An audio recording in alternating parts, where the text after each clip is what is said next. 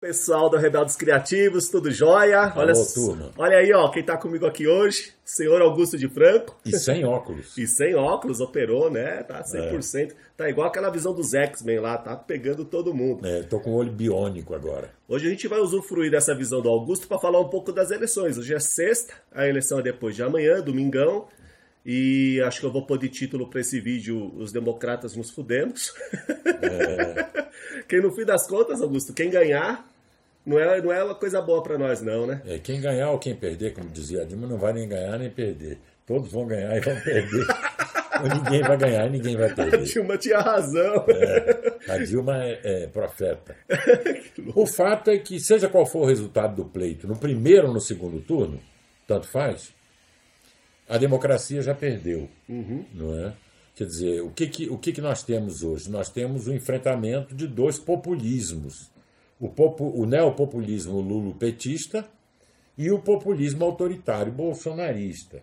E todos os estudos internacionais sérios mostram que os principais adversários da democracia hoje não são mais o fascismo e o comunismo, são os uhum. populismos. Ainda existe comunismo, fascismo, assim, mais ou menos, como remanescências, não é, vestigiais. Mas os, culpa a, a, os verdadeiros adversários hoje são quem? É o governo Maduro, é o governo Ortega, é o, governo Evo. Hein? A Le Pen. É, é, é, isso pela esquerda e pela direita é, o Viktor Orbán na Hungria, Hungria, não é? Os irmãos Jaruzelski lá na Polônia, o Erdogan na Turquia, não é? O Putin na Rússia, não é? Então você tem populismos de esquerda e populismos de direita. E os populismos, eles são iliberais, quer dizer, não liberais, Do e ponto são de vista político, né? Político Sim. e são majoritaristas. Quer dizer, eles não levam em conta. É, é, eles querem fazer uma clivagem única na sociedade, um grupo contra o outro, um candidato contra o establishment, um, não é? o, o, povo contra as elites. Não é?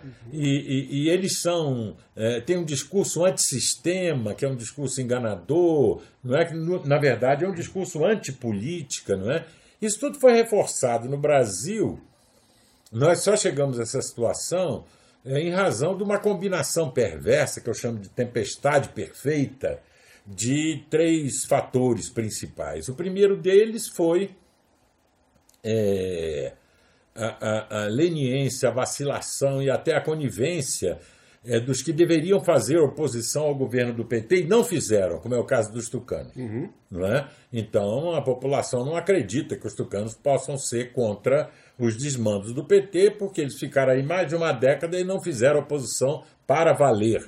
Além disso, eles salvaram o Lula, não é? Sim, sim. Salvaram o Lula, é, inclusive do impeachment, é, que no final de 2005 estava se anunciando. Bom, o segundo estava confortável para o PSDB. Né? É, o segundo fator, além do, do, dessa vacilação leniense e conivência do, do PSDB, foi a instrumentalização política da Operação Lava Jato. A Operação Lava Jato é a operação correta do Estado Democrático de Direito. Não deveria nem ser uma operação, deveria ser a atuação, deveria ser permanente, a atuação, é, é, vamos dizer assim, normal do uhum. Estado de Direito é combater a corrupção e os crimes na política em todo lugar. Né? Agora, a, quando essa operação, que deveria ser parte do metabolismo normal do Estado de Direito, ela vira uma espécie de cruzada de limpeza do mundo, ela gerou uma demonização da política. As pessoas disseram: bom, esses políticos são todos corruptos mesmo. Se eles são corruptos mesmo, então vamos ficar com o Lula, que pelo menos está do nosso lado, do Sim. lado dos pobres. Ou então disseram: se todos são corruptos, então vamos ficar com um cidadão honesto, corajoso, que promete colocar ordem na casa no grito, que é o Bolsonaro. Bom, então nós chegamos a essa situação, que é uma situação, vamos dizer assim, lamentável, em que os democratas estão ameaçados de serem defenestrados da, da, da cena pública, não é? Porque não tem menos pior. E vai alterar muito o metabolismo social daqui para frente, né? É, já, vinha, já vem sendo alterado, né? Sim, Quer totalmente. dizer, essa campanha já estragou, já fez o estrago. É que qualquer um dos dois ganhando vai dar uma força para voz. É. Quem tá para essa situação que já tava mais ou menos assim, que É. aí vai fuder geral. É, na, na, na verdade, não vai haver uma catástrofe. A catástrofe já Já aconteceu e nós estamos no meio dela. É preciso entender que a catástrofe, estou usando aqui o termo mais ou menos no sentido em que o Reneton, o matemático Reneton, utilizou na teoria da catástrofe. Né? É uma mudança de estado, é uma mudança de fase, não é uma mudança de gradação. Não é? Então, já aconteceu a catástrofe. Não é? Os democratas hoje representam menos de 16%, 17% é, é, é, em todas as pesquisas de opinião, não é? e mais de 60% são pessoas que estão, é, por um raciocínio próprio do analfabetismo democrático, querendo escolher o menos pior, Sim, o que vai é combater o comunismo, que é, uma, é um delírio, não, é? não tem comunismo nenhum no Brasil, é, que vai combater, sei lá, a corrupção, não é? Mas se você pode ver, todos os autocratas fizeram campanhas contra a corrupção. Outro dia mesmo achamos, achamos pôster um, do Hitler, um né? pôster da campanha do, do- do eleitoral do Hitler, década de 20, 30 e tal. Estava lá um cara, um punho, não é? com as Esmagando a esmagando a corrupção. Quer dizer, é, Hugo Chávez foi eleito prometendo acabar com a corrupção. Não é? Então, é, e isso tudo é de uma pobreza imensa. Não é? Como as pessoas são moralistas, elas querem limpar o mundo, porque no fundo o moralista é o cara que ele quer se limpar nos outros. É, no fim, na própria empresa, nas É. pequenas coisas, ele também é corrupto, né? É, ele tem claro. oportunidade. Ele quer se limpar nos outros. Ele acha que não é bom o bastante, não está limpo o bastante. Então ele adora, ele vibra, ele é um torcedor quando o cara é preso, né? porque ele acha que ele está se limpando um pouquinho. O moralismo é sempre moral em política, não é? Mas o, analfabeti- o analfabetismo democrático não permite que a gente veja isso. Principalmente essa questão de como esses governos populistas usam a democracia contra a própria democracia. É. né? Que no fim acaba acontecendo isso. E aí acaba confundindo essa história. Ah, não, na verdade um é fascista, outro é comunista. Não sei, não tem Não. muito a ver essa história, não, né? Não. É- é- é- o populismo é uma praga, não é? E nós estamos contaminados, essa praga floresceu e aos democratas não resta escolher, não é? É democrático escolher, assim como é democrático não escolher. Os democratas não escolhemos. Sim. Mas isso não significa que a gente vai ficar passivo. Nós temos uma imensa tarefa pela frente para os próximos mil dias. Isso que eu ia falar agora. E É. daqui pra frente, o que, que fazemos, né? é a resistência democrática, é organizar uma resistência democrática em rede, não centralizada, é, seja qual for o resultado do pleito. Mesmo que um democrata vencesse o pleito, o que está fora de cogitação hoje em dia, né, a esta altura do campeonato, mesmo que um democrata vencesse, ele não conseguiria governar, porque ele ia ter que enfrentar duas oposições deslegitimadoras. Porque, tanto do lado do PT quanto do lado do Bolsonaro, eh, eh, não há a menor noção de aceitar a derrota. não é? sim. Se o PT for derrotado, foi porque Lula está preso, foi golpe. Eleição sem Lula é golpe. Se Bolsonaro for derrotado, é porque houve fraude nas urnas. Em suma, eles não aceitam a derrota, eles não são players válidos da democracia. Eles não querem, é, é, eles não entenderam que, a, que democracia é, é, tem que ter oposição. Se não tiver oposição, não é democracia. Que oposição não é ilegítima. A oposição é legítima, faz parte do sistema. A democracia não funciona sem oposição. Então, quando o povo vai votar, ele não está votando apenas no governante, na situação, ele está votando também na oposição. Só que se situação e oposição não aceitam a legitimidade do outro, que ganhou ou que perdeu, então o jogo democrático fica comprometido. De qualquer maneira, os democratas, sendo minoria, nós sempre fomos mesmo, não é? eles têm um papel agora extremamente relevante, que é resistir democraticamente. Porque se o Bolsonaro ganhar, o PT vai liderar a oposição e vai fazer uma oposição não democrática, uma oposição autocrática. Não é? Vai a- a acontecer que em menos de 100 dias nós vamos começar a ver cartazes fora Bolsonaro. Sim. Não é? Talvez, eu quero ver se ele vai ter tempo de assumir o cargo. É, então, e se, e se o, o, o, o, o PT ganhar, essas hordas bolsonaristas e todos que estão descontentes com a velha política, eles vão reagir de maneira intolerante com o PT. Vão, alguns vão concluir que não adianta pela via eleitoral, que é uma fala, inclusive, clássica do Bolsonaro, né? Por eleição nós não vamos mudar nada no Brasil, está gravado, está em vídeo. Ele fala. Né? Ele fala isso. Então, é a pior situação possível, é, graças à falta de, de, de espinha daqueles que deveriam ser oposição, graças à, instrumentalização política da Operação Lava Jato, porque querendo ou não. Deu essa onda de moralismo. É, né? deu essa onda de moralismo de antipolítica, né? Então, Do, o pessoal queria fazer a Revolução Francesa sem povo, com 200 anos de atraso, gente como Deltan Delagnol, Carlos Fernando. Né? Eu, isso, isso não é uma opinião minha, isso é um dado. Tanto que o Deltan até fez uma. Né, fez agora um uma semi-autocrítica é, e tal. Acho é. que você pode dar merda é, agora, é. cara. Agora, agora é tarde. Toma que o filho é teu. Não é? Não haveria bolsonarismo sem isso. Aliás, grande parte, grande parte, 90%, mais de 90% dos grupos que se formaram para combater a, a, a corrupção, tipo República de Curitiba. É, e outros grupos viraram comitês eleitorais de Bolsonaro. Podem ver.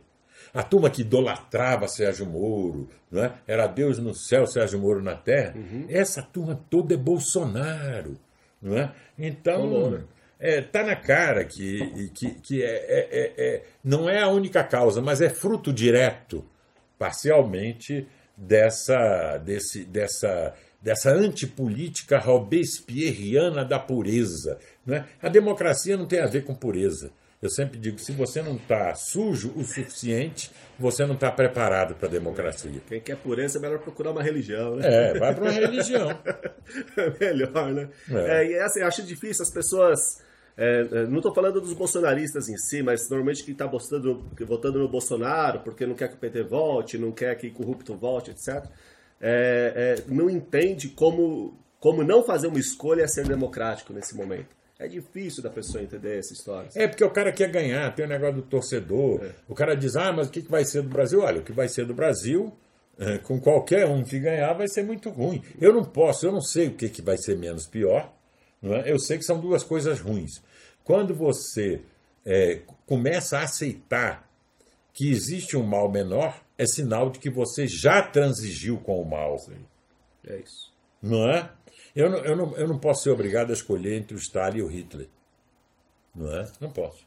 O Hitler parecia pior, o Stalin acabou matando mais gente do que ele. É, matou mesmo. É, então, é, isso aí é, é, não dá. Não é?